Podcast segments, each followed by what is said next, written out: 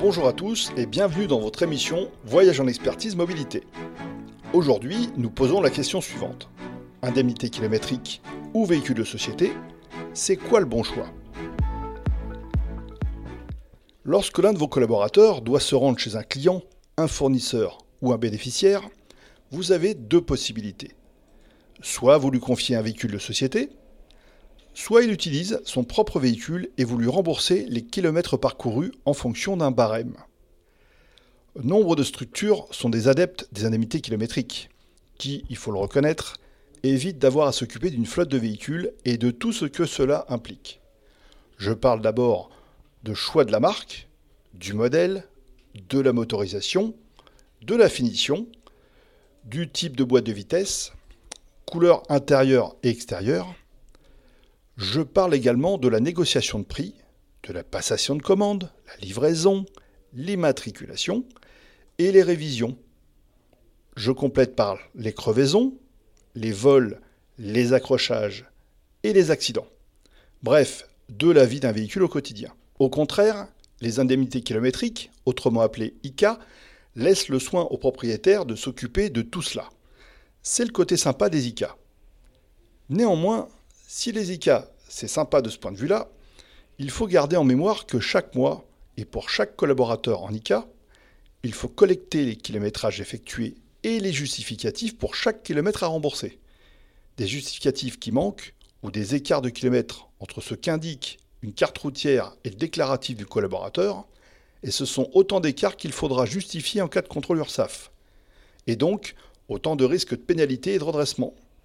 Je précise que lorsqu'un collaborateur doit utiliser son véhicule pour transporter un client ou un bénéficiaire, vous n'avez pas forcément la preuve que le véhicule est bien assuré, bien entretenu, et vous n'avez pas la possibilité d'imposer un minimum de nettoyage avec une fréquence souhaitée.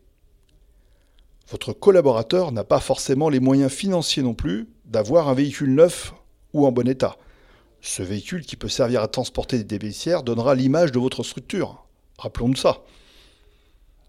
Du côté du véhicule de société, vous gardez la main pour qu'une certaine harmonie de marque ou de modèle, de couleur et de communication visuelle sur les glaces ou carrosseries existe. Vous décidez, suivant si vous achetez ou louez le véhicule, du moment où vous procédez au remplacement ou l'entretien du véhicule. La mise en place d'une carte carburant permet également d'éviter les avances de frais et donc le remboursement par note de frais, opération pénible pour tout le monde. Bien évidemment, les études du kilométrage et des problématiques liées aux tensions en lien avec la politique véhicule et ou ressources humaines au sein de vos structures permet de faire le bon choix.